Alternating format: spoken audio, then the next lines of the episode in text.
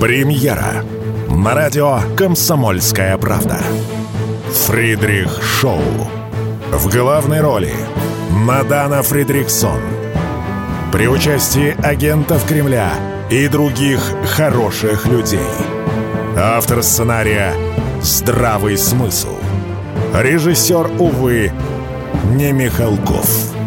Слушайте с понедельника по среду в 6 часов вечера по московскому времени. Что будет? Честный взгляд на 3 октября. За происходящим наблюдают Егор Арефьев и Иван Панкин. Здравствуйте, друзья! В студии радио «Комсомольская правда» Иван Панкин и Егор Арефьев. Мы рады вас приветствовать, друзья. Всем привет, доброе утро. Итак, как обычно, в самом начале выпуска я вам рассказываю, где нас можно смотреть и слушать. Это, конечно, канал на Рутюбе, радио «Комсомольская правда». То же самое во ВКонтакте, там у нас группа в обоих случаях. Вступайте, подписывайтесь, нажимайте на лайки, на ракеты и так далее. На колокольчике, ну так бы я сказал, если бы был жив наш YouTube, но его с нами уже давно нет, и вряд ли он к нам вернется. Ну и да ладно, идем дальше, соответственно, без YouTube. А, подкаст-платформы самые замечательные, можете выбрать любую. CastBox, Яндекс.Музыка, Google Подкаст, Apple Подкаст, многие другие. Есть совершенно замечательный агрегатор подкаст.ру, можете там нас найти и слушать. Телеграм-канал Панкин и радио «Комсомольская правда». Там, кстати, дублируется прямая видеотрансляция. Ну, в общем-то, все основное сказал. Начинаем. Что будет? Итак, итак, для начала, а почему бы не начать со старой доброй коррупции, да, Егор? Со старой доброй коррупции, но не у нас, потому что у нас коррупции нет, зачем они рассказывать? И не было никогда. И никогда не было, соответственно. А вот на Украине-то самое, что ни на есть коррупция. И как это все вяжется с нашими интересами? А все очень просто. Наши интересы – это победить Украину, а если ее перестанет финансировать коллективный Запад, который э, подталкивается объединенными американскими Эмиратами. Эмиратами. Да, соответственно, заживем, заживем. Итак, издание «Политико» пишет, Запад может прекратить поддерживать Украину из-за коррупции в стране. Между прочим, чиновники администрации президента Байдена серьезно обеспокоены коррупцией там, на Украине. Не своей, не в России, а именно коррупцией на Украине. Они очень обеспокоены. И из-за этого, как пишет старая, добрая, любимая всеми «Политико», из-за этого страны Запада могут прекратить поддерживать Киев. Но Собственно, я даже не знаю. А они до этого чем думали? Они думали, что там нет никакой Украины? Ну, ты знаешь э, наших... То есть нет никакой коррупции на Украине, ты, да? зна... ты знаешь наших партнеров, э, как э, говорил один из героев сериала «Фарго» четвертого сезона, я долго думал, что такое быть американцем, и, наконец, понял, это значит уметь притворяться. А также и здесь, там же есть закрытая часть этого документа, в котором, как бы, ну, для своих, что называется, объясняется, смысл этой борьбы с коррупцией. О, и там говорится о приватизации банков и э, обучении английскому языку в школах, поощрении э, военных переходу на протоколы НАТО, вот эти так называемые загадочные, на которые никак не могут а, они перейти. Вообще, э, ну, тема коррупции, мне кажется, довольно-таки, что называется, а, не бронебойная, а это такой классический аргумент нашей э, либеральной пропаганды. Ну, не нашей, нашей в кавычках, да. Его всегда используют, когда нужно поговорить о России, что вот именно сейчас, именно в этот момент времени, именно наша власть допускает вот это, вот это, вот это и вот это. А, прав был, э, на мой взгляд, э, пророк Лимонов, который говорил, что, в общем-то, никого этими бухгалтерскими выкладками не удивишь. Люди, которые живут по всей России, очень много слышат и про своих губернаторов, и про своих мэров, и про всех, кто там тащит, тащил. Как говорится, начиная с Петра еще как будто этого никогда не было. Я как, говорю, у нас, как, как ты верно у нас сказал. коррупция все равно благословенная. Да, да, правильная, да. нужная. И как раз примеры нашей коррупции надо переносить на Украину. Для этого нам нужно победить. И тогда там будет самая правильная, самая праведная коррупция, из всех коррупций, которые только возможны. А сейчас, да, сейчас она там э, очень плохая. Ну вот мы в тот раз с тобой в эфире, когда были, мы э, вспоминали снятого э, министра обороны, который влетел там на, после него не досчитались, там 33 миллиона гривен, по-моему, да. Потом у него нашли дом где-то там в Европе. Потом... Ты про Резникова, да, да, да, да, да. Министр обороны бывший. Да, да, да. Но смотри, стоп, стоп, стоп, насчет дома это интересно. А, не дом, а вилла. Начнем Начали, да. Не да. где-нибудь, а в Каннах. Ницца там, да. Да, в Каннах. И это не его, по крайней мере, уже, а он ее подарил своей дочери на свадьбу. Да. Тут возникает любопытный вопрос. Эта история всплывает сразу после того, как его отправили в отставку. Да. У меня по этому поводу сразу есть сомнения. Мне кажется, что это просто вброс, э, который э, должен лишний раз очернить бывшего уже министра обороны, ну, для того, чтобы доказать, что он а, в свое время там все-таки воровал там продуктах питания для военнослужащих и на прочих прочих на прочих куртках закупках. и вообще на всех оружейных да, потоках, да, да. на которых он сидел. Да, на яйцах и так далее и тому подобное. Соответственно, это вот это как раз-таки, как мне кажется, ну, брос. Хотя я не исключаю, что у него, конечно, есть какие-то дома. Слушай, ну, сам по, само по себе наличие дома, вот на мой взгляд, я не знаю, конечно, может быть, э, для кого-то это показатель. У нас с Иваном нету домов э, на Лазурке, вот, и э, слава богу, богу, что называется. Но вообще, вот помимо него там... Чуть, слава богу. Огромное... Ну, ты хочешь? Ты ну, хочешь... в Сочи можно. Со... Ну, я говорю, на Лазурке, в Сочи, понятное дело, Крым... Там тоже бес... есть лазурная. Бесподобно, да, лазурная, да, практически, лазаревская оно же. Эм, я про то, что... Кстати, да, лазаревская. Чтобы не отрицал офис как бы Зеленского, очевидно, что этот а, спрут распространяется, огромная опухоль, а, идут масштабные расследования в отношении Залужного военкома, а, как которого тоже якобы опровергают, говорят, что вот на самом деле нет, но все-таки оно есть и уже довольно долго. Ему вообще вменяют там сдачу юга и все прочее. Потом э, СБУ буквально вчера там сообщила о задержании Су, сумского мэра Александра Лысенко по подозрению в коррупции. Потом до этого мы помним, что Геннадий Лагута, э, глава администрации Херсонской области, закончил, так сказать, путь на этой земле.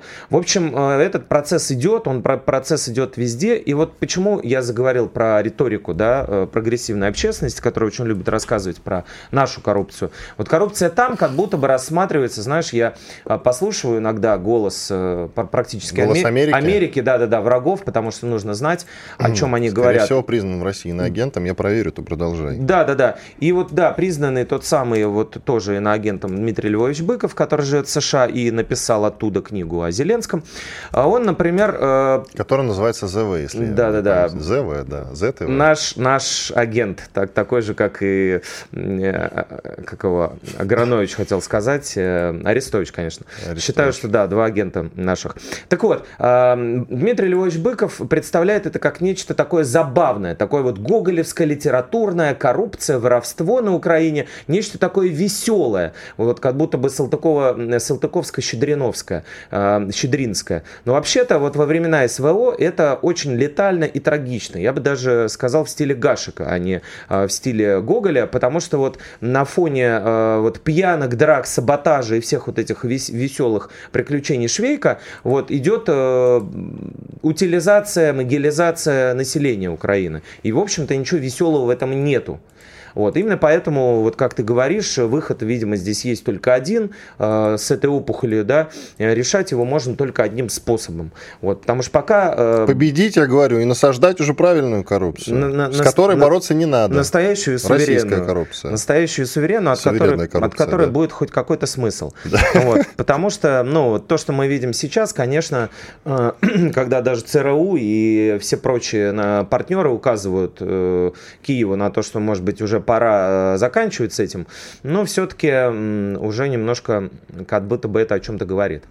Да, специально, э, специально сейчас э, пытался найти сколько коррупционеров за последнее время было поймано у нас. Ну, какое-то количество, конечно, было поймано. Из свежего вот новость, правда, вчера ее телеграм-канал Бриф распространял а ему как бы веры нет, соответственно, все это заочно неправда.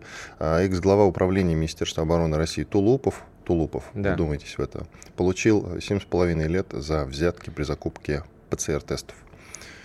Э, ну, Так что я говорю, только правильная коррупция должна быть. Ну, ПЦР-тесты, кто на них только, только не зарабатывал? Это, это не э, яйца, не куртки, не питание для военных и не оружейные потоки. Я говорю, это которые... совершенно не важно. Безобидная вещь довольно. говорить, да.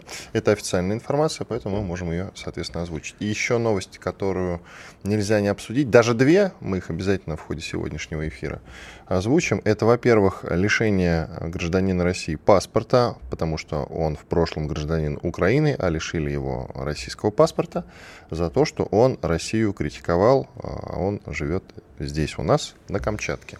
И вот пришла новость, что его, значит, лишили гражданства. Я обожаю такие новости по одной простой причине. Наконец-то мы все задумаемся над тем, что нужно что-то делать с огромным количеством людей, которые приехали после специальной военной операции в Россию. И это хорошо, что они приехали, мы всем рады. И, конечно, из них большему, большему, большей части вот этих людей – нужно обязательно отдать российские паспорта. То есть Зачем? У нас, Зачем, у нас, скажи? Я рассказываю. Да. У нас российский паспорт может получить, э, допустим, житель Центральноазиатской какой-нибудь республики значительно проще, чем украинец. Украину, я напоминаю, мы на официальном уровне освобождаем. Мы освобождаем для чего? Для того, чтобы они стали частью России. Ну, может быть, они, я не знаю, какие-то планы наверху останутся Украиной, государство Украины. Понятия не имею, честно, как там будет впереди. Но самое главное, это же русские люди. А значит, если они хотят, они должны получить а, гражданство России. И, соответственно, вот они, допустим, сейчас приезжают все в Россию, живут здесь. Ну хорошо, они живут с украинским паспортом, ездят туда-сюда обратно. Да, да. Могут и гадость какую-нибудь сделать. Легко. И уехали. Все. Взятки гладкие, к слову, про коррупцию. А так у них есть российский паспорт, и они теперь отвечают за все свои действия. В случае чего, согласно новому закону о гражданстве, подписанному Владимиром Путиным не так давно, есть там пунктик замечательный, из-за которого, если человек критикует Россию, а получил он паспорт уже, будучи совершеннолетним, у него паспорт могут отобрать. Радио «Комсомольская правда». Срочно о важном. Что будет? Честный взгляд на 3 октября. За происходящим наблюдают Егор Арефьев и Иван Панкин. Продолжаем. Панкин и Арефьев в студии радио «Комсомольская правда». А про летчика Кузьминова давай поговорим. Летчик Кузьминов, я напомню, это предатель, который не так давно на нашем вертолете, ну, в смысле он был российским военнослужащим, до недавнего момента. Вместе с экипажем взял, ушел с маршрута и отправился в Полтаву. Там сдал наш вертолет э, этим, не сбуш, а груш, Гур, гур, гуршником. Гур, гуршником да. да якобы был на связи там постоянно с ними, якобы Да не якобы, полгода. а был, конечно же, был на связи с ними, безусловно, и сдал э, членов экипажа, остальные сдал своих боевых товарищей. Их э, убили, перед этим жестоко пытали. Потом э, сообщалось о том, что все это он сделал за вознаграждение в 50 миллионов рублей, если переводить на российские деньги. 500 тысяч долларов, да, там обозначается, по-моему, это ну, ставка. Я, ставка. Я, я слышал и с гривен переводил. Ну, 49,5, да. Насколько я понял, что там 50 миллионов и рублей. Паспорт, и паспорт.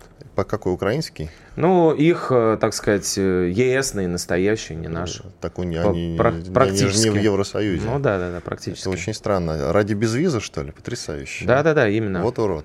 Но почему мы о нем заговорили? Вчера на телеканале «Россия-24» журналисты брали интервью у бойцов спецназа ГРУ, и в беседе с ними, то есть бойцы ГРУ заявили, что Максим Кузьминов, который в августе 23 года угнал вертолет на Украину, до суда не доживет, его обязательно найдут и уничтожат за предательство.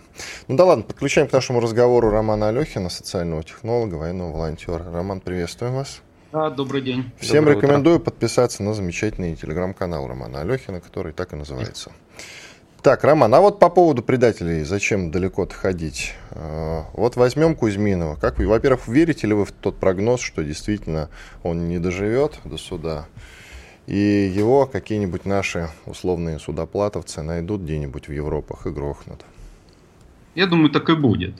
То есть у нас есть такие ресурсы, есть такие возможности. Возможно, это будет не завтра, конечно. Многие ждут, что это будет вот так по щелчку пальцев, прям завтра, почему он еще жив и так далее. Да? Но э, я думаю, что это будет э, там в обозримом будущем, год-два, и э, мы услышим о том, что вот что-то с ним случилось не то.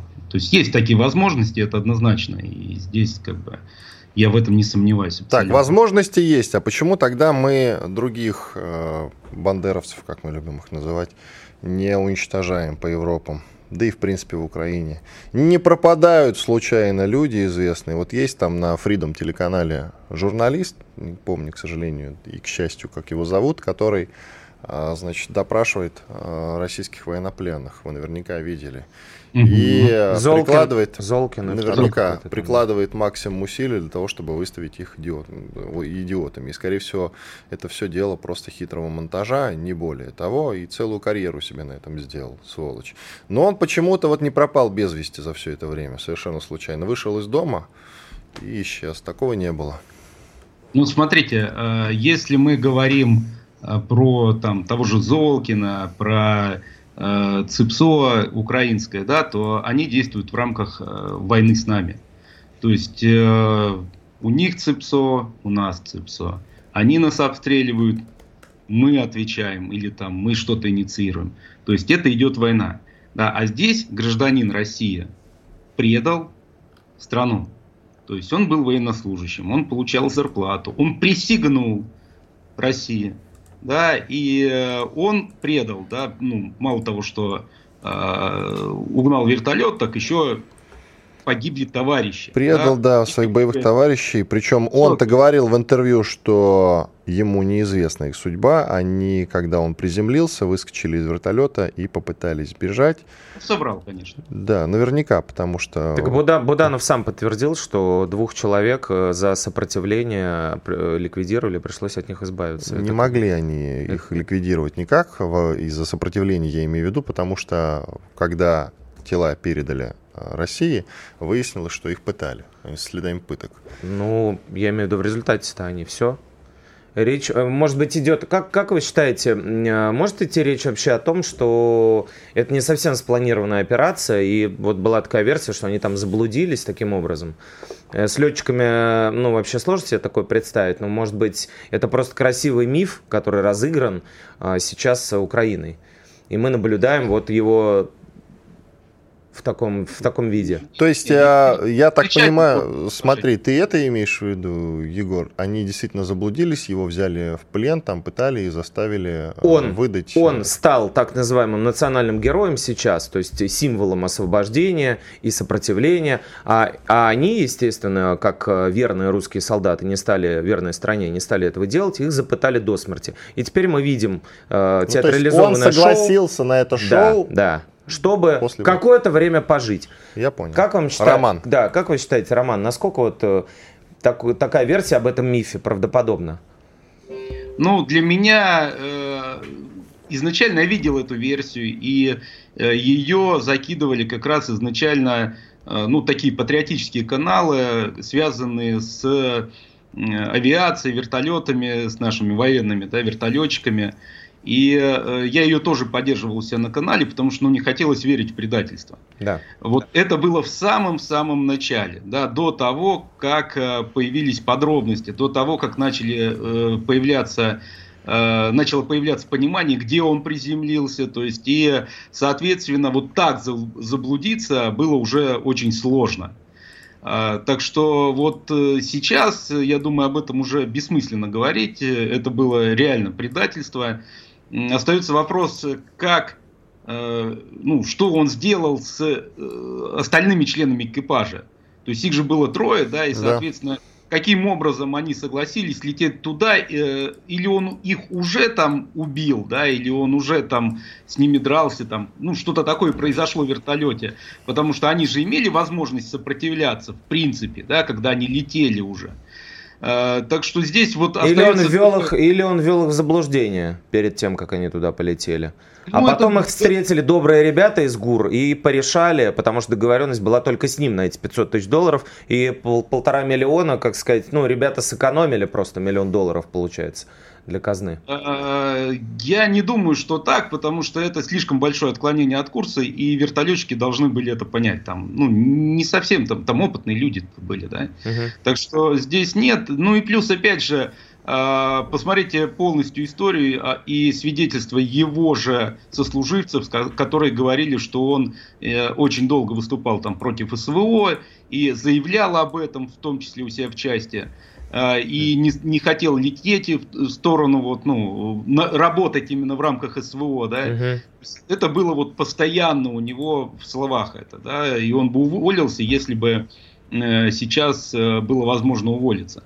Так что, э, ну, здесь, конечно же, э, ГУР э, ищет таких людей, ищет таких предателей. Так вот, Роман, вопрос, как нам избежать подобных случаев?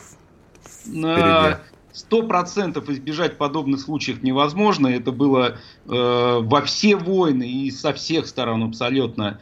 Э, работала разведка, находила э, шпионов, да, находила тех, кого можно завербовать. Э, то есть, ну, кого-то по политическим мотивам, кого-то там э, ловили на другие слабости.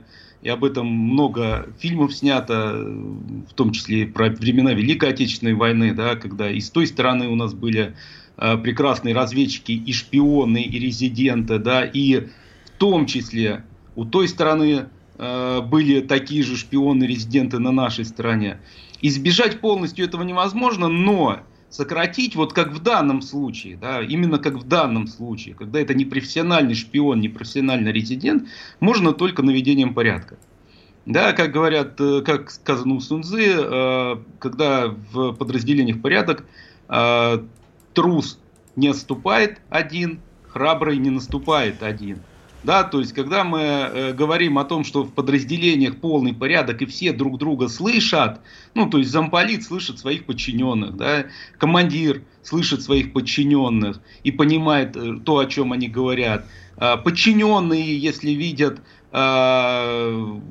что где-то вот э, какие-то проблемы, кто-то слабый, кто-то отклоняется, да, могут это передать командиру и сказать, присмотрись, пожалуйста. Есть психологи, они есть, э, психологи, штатные есть психологи, да, и получают за это зарплату, работают с такими и заранее выявляют, что человек слабый, да, и может быть завербован иностранными разведками. Вот тогда вот это все можно сократить. Да, Роман, тут как бы насчет сократить, я даже не знаю, у нас сколько сейчас под ружьем стоит. По разным данным, от 500 до 800 тысяч человек. Психологов у да. нас в таких масштабах, к сожалению, нет которые бы могли Но они, честно говоря, не работают. Я видел просто, как это работает. Это никак не работает. А, ну да, вот. есть, э... Смотрите, у нас минута, хотелось бы успеть коротко прям. Вот украинцам удалось раскрутить эту историю, да, сделать ее обсуждабельной, что называется. Я подозреваю, что и среди украинских военных много кто сдается, причем вместе с техникой к нам, но мы не умеем раскручивать эти истории. Именно, Почему да. так? Вот 40 секунд, коротко прям совсем все коротко и все понятно, да, у них есть управляемая понятная вертикаль, все работают в рамках единой стратегии, а мы с вами работаем от себя, то есть у каждого своя идеология, каждый пытается как-то помочь победе. И, соответственно, вот так и получается. Хотя, ну, 149-200, Волга, позывной. Украинцы да. уже о ней знают. Но опять же, это инициатива снизу. Спасибо. Роман Алехин, социальный Спасибо, психолог, всего доброго. военный волонтер был с нами. Уходим на большой перерыв. Радио «Комсомольская правда». Срочно о важном. Что будет? Честный взгляд на 3 октября. За происходящим наблюдают Егор Арефьев и Иван Панкин. К нам присоединяется Александр Артамонов, военный эксперт, автор телеграм-канала «Артамонов. Оборона России». Подписывайтесь. Александр, приветствую вас. Приветствую. приветствую а мы, приветствую. а мы наконец, утра. начали применять авиабомбы ФАП. До этого как-то вот, я помню, вы э, печалились на сей счет, не применяли, а в последнее время начали. Ну, во-первых, чего это вдруг мы так внезапно к ним прибегли? Почему не применяли до этого? И, собственно, как часто будем применять в дальнейшем? Насколько я понимаю, они очень разрушительные. Ну и про характеристики расскажите, пожалуйста. Ну, на самом деле, я бы сказал, что у нас э, по-прежнему наблюдается та же самая тактика на поле боя, э, которая э, к худу или к добру есть положительные и отрицательные стороны заставляет нас реагировать на то, то, что делают наши оппоненты. Я бы сказал так, дорогие коллеги. В том смысле, что пока не стоял вопрос о том, что скоро на поле боя появится Таурус, и сейчас тоже об этом поговорим, и ATCMS, некоторые сокращают его как Атакамс, ну, правильно, наверное, произносить AT, ACMS, конечно, для нас это очень тяжело. Ну, Атакамс, господи. Да, Атакамс, Атакамс. Ну, в общем, так или иначе, так сказать, это то, то что может быть отправлено на наши стороны при помощи пусковой э, установки Хаймерс, точнее МЛРС, так сказать, различных модификаций.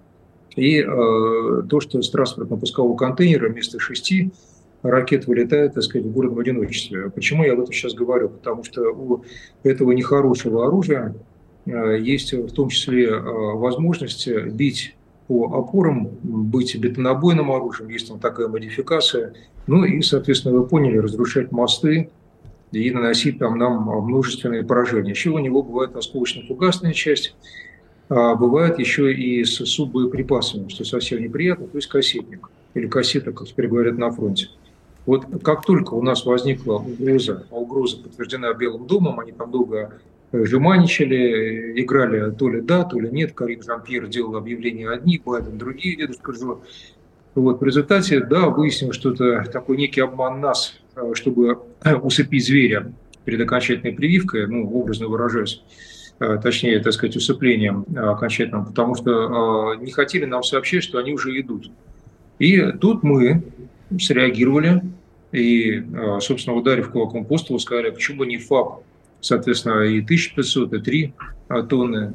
Фугасная а, авиабомба, э, она, соответственно, в силу того, что фугаска несет взрывную волну э, усиленную, может быть, и осколочную в том числе, э, до полутора тонн у нас как-то уже были точные применения. Три тонны буквально сейчас стали появляться. У меня возникла мысль, отвечая на вторую часть вопроса, почему? Вот без того, что я гадал на кофейной гуще или передавал какие-то секреты Родины, тем более, что вот этими секретами конкретно я не владею, владел бы не сказал. А, думается мне, что а, мы, как и в случае с нашими белыми лебедями, стратегическими бомбардировщиками, если и имели эти бомбы, то в очень ограниченном количестве экземпляров. И в силу того, что все-таки более 20 лет, но фактически 30, мы не ставили на широкомасштабную войну, Думаю, что никто ее не ожидал даже полтора года назад, что она такая будет на износ, широкомасштабная, долгосрочная, долгоиграющая, то у нас не было элементарного производства этих самых бомб. И все призывы, в том числе и мои, знаете, так сказать, э, и крики, э, так сказать, э, как, не знаю, там, рыв динозавра, давайте применим, заставляло оружейников, собственно, сжав зубы, про себя, так сказать, произносить определенные выражения. Ну, нет у нас их физически. А сейчас они у нас оказались. Почему я так говорю? По той простой причине, что по одному другому виду вооружения, вот не скажу какому, не хочу просто, вот, э, я недавно э, от коллег услышал, что наконец-то оно дошло до полигона.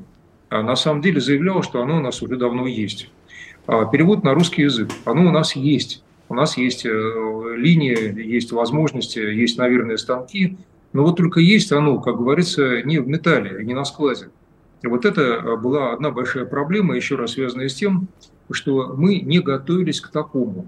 Почему не готовились? Ну, другой вопрос. Возможно, за полтора года это минимальный срок, чтобы действительно развернуть производство э, большой номенклатуры, широкой номенклатуры этих самых вооружений. Поэтому то, что применяем э, в сухом остатке, замечательно. Что я надеюсь, вот я сейчас буду отслеживать статистику, как часто будем применять. Ну, хорошо, скажу еще одну вещь. Смотрите, э, мы имеем такую замечательную ракету, как «Кинжал». 8-10 махов ну, по некоторым данным, 10,5 махов. Уже вскрытым, поэтому я так говорю вот, э, зарубежникам. Ну вот, она ударила по Ивано-Франковску. Она ударила еще по нескольким другим, так сказать, складам и даже один раз по командному пункту. Но мало. А почему мало? Да ясно почему. Потому что совсем недавно ракета поступила на вооружение. А должно быть буквально так, чтобы головы не могли поднять. Но это хотелки. А хотелки, они, вот, как говорится, поверяются суровой правдой жизни и металлом. Поэтому, а, ну, наверное, чтобы не говорить бесконечно, отмечу еще одну вещь. А, давайте ее отметим. Вспомним, что у нас на 41 год, сейчас любят сравнивать там со сталинской эпохой, 41-м, у нас уже были э, в чертежах очень многие самолеты. Но летали-то мы на ишачках, так сказать, и на фанерчатых, так сказать, вот э, по два. А штурмовики, которые, в принципе, уж тогда проектировались, ну, когда они дошли до фронта? И до 43 -го года все-таки оружие победы мы ковали, с 41 по 43 -й. Поэтому, конечно, сейчас несколько другие масштабы, слава богу, по крайней мере, пока другие. Но э, действительно переход идет на логику массового производства оружия. И у нас, и у них. Насколько да. кто запаздывает да, пожалуйста. Да, Александр, вот как раз об этом хотел спросить. Э, буквально предвосхитили. Угу. Совместное производство оружия США и Украины, насколько оно вообще возможно? Его обсуждают, э, о нем говорят. Можно ли вообще ВПК Украины, довольно-таки грустный после отказа от, всех, от всей советской системы инженерной подготовки кадров, насколько его вообще можно поднять и перезапустить, перезагрузить? Смотрите, Егор, а, вот тут опять я не хочу давать только академические ответы, как в военной академии, потому угу. как это наши мотивирует зрители и слушатели. Конечно. Скажу, э, скажу просто, для того, чтобы оно было возможно, надо, чтобы это было вне удара. Вся территория Украины находится под ударом. В силу того, что я очень уважаю наш генштаб, я не расписываюсь любви к нему, критикую часто какие-то вещи, ну, не генштабистов, а то, что я считаю, можно было делать иначе, но я великолепно понимаю, что не один я такой умный тут, тут сижу и что действительно мы бьем теперь по Львову и по самым дальним частям Защитной Украины. Ну как можно строить завод по производству леопардов, если говорить про немцев, или, допустим, производить э, САУ, они там хотят, насколько я знаю, ремонтировать э, три «семерки», самоходные артиллерийские так сказать, установки, в том числе, помимо трех «семерок», которые, естественно, гаубятся и не ходят собственным ходом. Вот. Ясно почему даже. У, у, и у САУ, немецких, в частности, панцерхаубицы, и у трех «семерок» американских а, ускоренный износ ствола. У панцерхаубицы из-за того, что плохо реагирует на полевые условия, у трех «семерок» свои особенности. Это оружие десанта, оно, в принципе, не предназначено для долгосрочного использования. Ну, бог с ним. Вот э, к вопросу.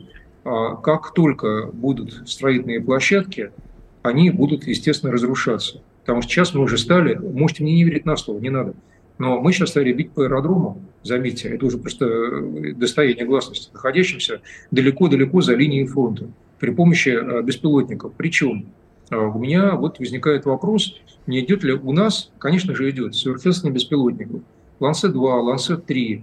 И вот никто об этом не говорит, но у нас есть кубы, кубы так называемые. У нас есть и другие тяжелые беспилотники. У нас охотник на подходе тяжелый беспилотник класса, грубо говоря, истребитель, только беспилота, идущий в спарке с как в качестве платформы с нашим обитаемым аппаратом, с семейства 30 с сухие 30 35 и выше, на 57 машины. То есть, на самом деле, я не понимаю, как в таких условиях можно построить завод. Ну и вторая часть ответа очень быстро. Необходима компетенция. То есть, во-первых, привлекать иностранных инженеров, вопрос, они согласны работать под бомбами, когда вот мы конкретно охотимся за иностранными наемниками, совершенно правильно почитают, что это уж совсем законченные э, исчадия. Ну ладно, украинцы их еще на фронт сгоняют, как говорится, палкой, но этих-то. И э, второе, откуда компетенция у местных украинцев? Да, есть Южмаш, да, они произвели неплохую ракету а, ПКР «Нептун». Видите, я вот совершенно готов это дело признать. Они пытаются, я сейчас отследил, делать «Гром-2». Я считал, то, что э, с Громом мы закончили на уровне прототипа, пытались они вывести с ним в марте, так сказать, вот еще прошлого года. Мы э, разделали как бог черепаху пусковую установку Громов, фактически прототип новой системы РСЗО, сделанная э, на базе Града, ну, базы самая, они его переделали, в принципе, были неплохие испытания у них. И вдруг неожиданно вчера, заметьте, вчера сообщение, что сбиты две ракеты класса Гром-2 над Крымом.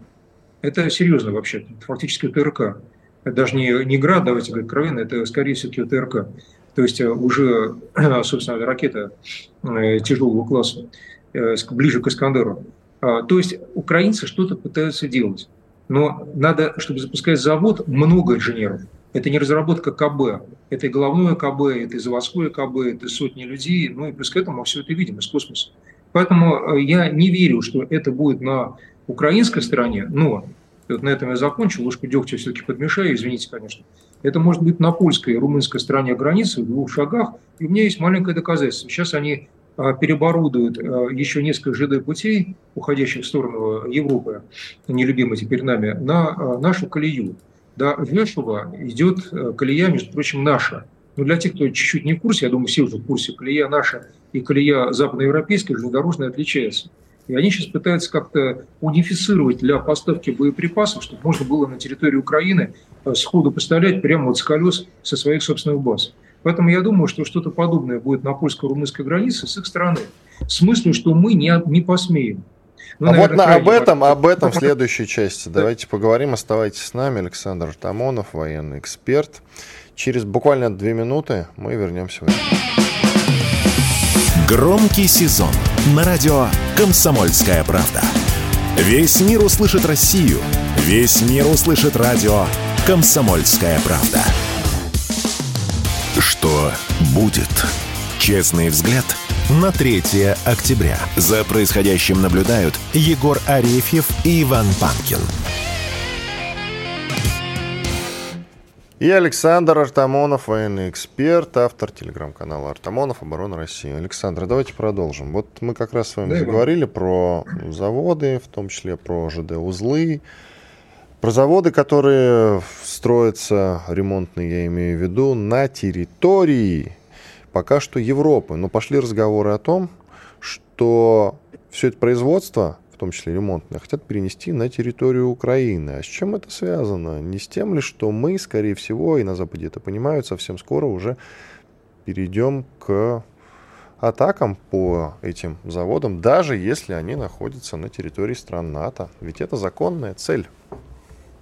Ну, на мой взгляд, как раз продолжая наше с вами рассуждение, Иван, Егор, э, на тему, э, почему мы имеем право бить и почему мы не имеем права бить, я скажу откровенно, что у нас сейчас есть все возможности.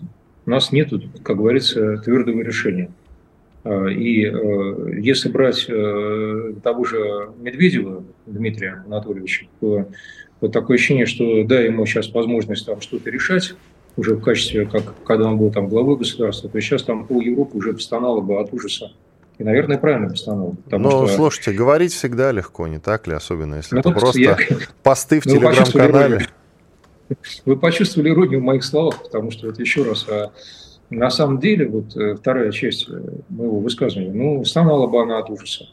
А часть наших там боевых товарищей говорят, а что-то мы еще что-то поставляем, с ними работаем. Я просто так напомню, что у нас, еще раз, страна к такому-то еще не готовилась, а деньги нам очень сильно нужны, и кто забыл, там любят сейчас Сталина восхвалять до небес. Но в 41-м, простите, мы по пакту Молотова-Риббентропа великолепно работали до конца. Великолепно понимая, кто там за Финляндией стоит, кто там уже Европу всю, так сказать, расчехвостил, так сказать. Да, был уже Судетский договор у западников, но мы тоже в этом отношении вполне и лавировали, и играли, и правильно делали. Поэтому не будем бежать, как говорил мой начальник, впереди просящего визга. И с этой точки зрения, можем ли мы ударить по Европе? Но я не верю, честно скажу, что мы на сегодня до вступления там какого-либо контингента, допустим, польского, литовского, украинского в бой, будем бить по Европе открыто. И по этому поводу, в силу того, что моя невера – это всегда э, желание все-таки что-то конкретное сказать в ответ, а что тогда делать, если такой умный, что-то не богатый, скажи, а что делать?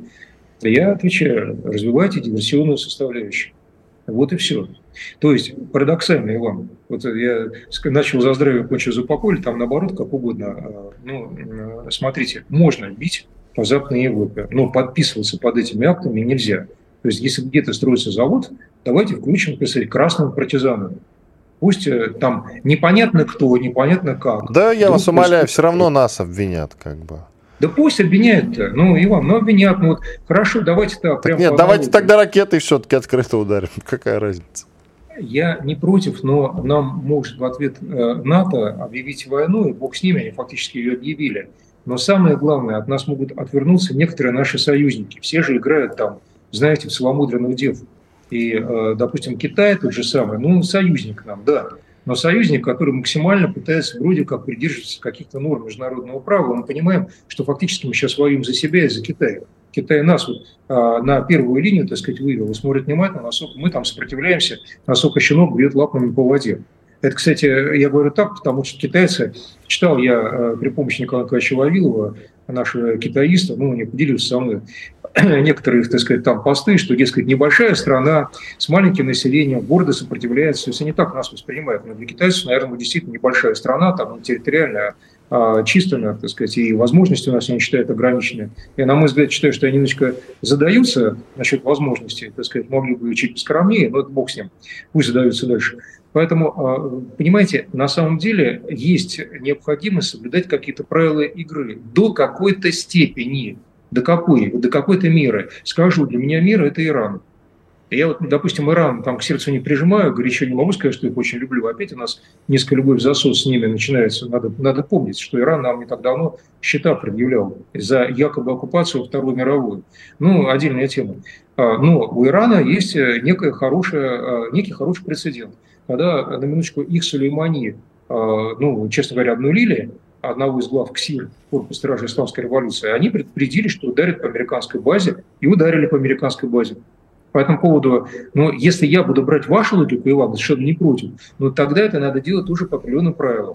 Допустим, американцы говорят, мы сейчас возьмем вот и, и поставим на TCMS. Тогда мы должны на весь белый свет, чуть ли не через ООН, объявлять, ну, вы поставите CMS, мы оставляем свое право ударить по базе, на которой будет поставлена и CMS. Если это делается в подписанном режиме, то есть мы ставим красный флаг, значит, надо предупредить заранее. Называется, ну, кто не спрятался, я не виноват, мы предупредили. Это тоже определенная линия, еще более жесткое поведение. Но для этого требуется быть Ираном. Или, ну, я не знаю, там, возможно, Китаем, или скорее даже Ким Чен Ыном, то есть КНДР. А я не просто так их цитирую, не просто вот я набор стран привожу потому что Ким Чен Ын, когда к нему подошел Тихоокеанский флот США к его границам, третий, по-моему, флот, нет, четвертый, то он вот прямо заявил, вы не уйдете, дойдет до Хвасонов, то есть стратегического оружия. Американцы слегка, как говорится, от этого дела остекленели, сказали, ну тогда же вообще закончится все на земле. Он сказал, а мне плевать. Как Корея не будет, мне на все плевать. Поэтому, и что? Это, кстати, был Трамп, которого мы тоже почему-то возлюбили до полного изнеможения. Это его эпоха. И что? Спокойно американцы убрались. Мы этого не делаем. А вот это называется нерешительность. А нерешительность воспринимается как пораженческий комплекс, отсутствие морального духа. Это очень долгий э, и тяжелый вопрос, но э, в школе наших противников, наших оппонентов, они считают, что если сломлен моральный дух, это э, с эпохи 50-х годов, они это мучат очень долго и упорно, а, то если он сломлен, значит, они уже точно владеют инициативой. У нас несколько иначе, они нас не понимают.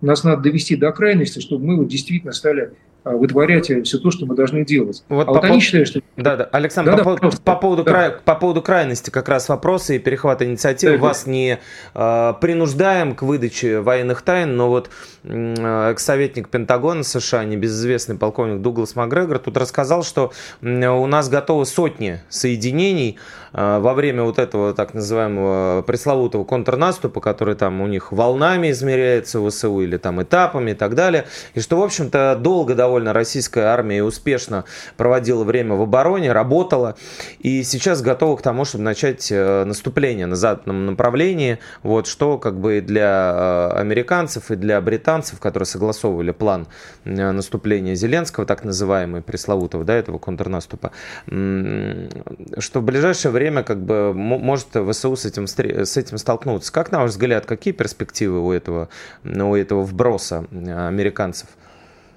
Ну, с точки зрения того, то, что у нас все подготовлено для контрнаступления, я даже не сомневаюсь, потому что мы были в преднамеренной обороне. Я сейчас скажу одну вещь, которую могут оценить на фронтах по-разному. Я ее скажу. Э, очень много жалоб сейчас поступает о недостаточном снабжении некоторых частей. Не всех, но есть целый набор частей. А где... я наоборот слышу, что с БК наладилось. У меня прям противоположные новости, кстати Нет, говоря. Э, поверьте, мы это обсуждаем, обсуждаем в том числе с коллегами на Первом канале, э, часто, так сказать, за пределами эфира. Э, части жалуются на отсутствие хорошо налаженной логистики. Не все. БК – другой вопрос. Помимо боекомплекта, солдат же не патронами едиными жив и не снарядами. Но почему я сейчас об этом упомянул?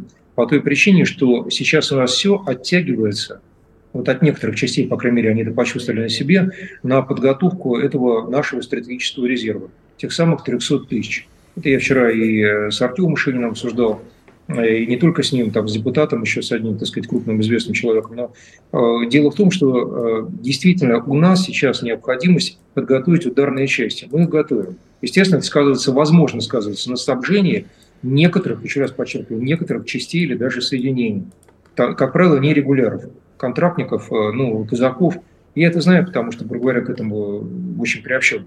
Но э, и не только я. Э, но вопрос в том, что сейчас нам надо действительно вот эти отборные элитные части подготовить к контрнаступу. 300 тысяч. И это подтверждают. Но по моей информации продолжает у нас эта группировка наращиваться.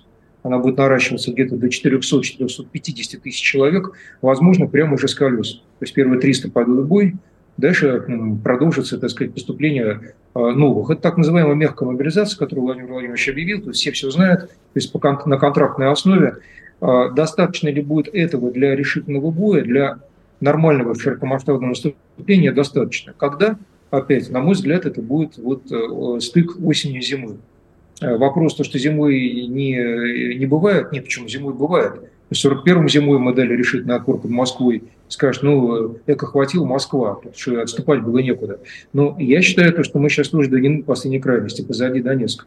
Поэтому э, уверен, что американцы, в данном случае Дуглас Макгрегор, и не только он, и Скотт Риттер, и ряд других, сейчас я не буду там блистать эрудиции, вспоминать все сложные имена, но тем не менее, они действительно все правы. Да? Марк Милли, уходящий, кстати, уже ушедший так сказать, глава Объединенных Генштабов Америки, он тоже предупреждает, что не надо, дескать, тут э, надеяться на то, что русских нет. Русских все есть. Русские не торопятся. Мы нация восточная, неторопливая, спокойная, мы не торопимся. Некоторые не понимают, даже наши люди, ну им тяжело, потому что элементарно. Но Нет, мы, логика, мы долго запрягаем, Александр. Долго запрягаем. Мы медленно запрягаем. Быстрее не правильно.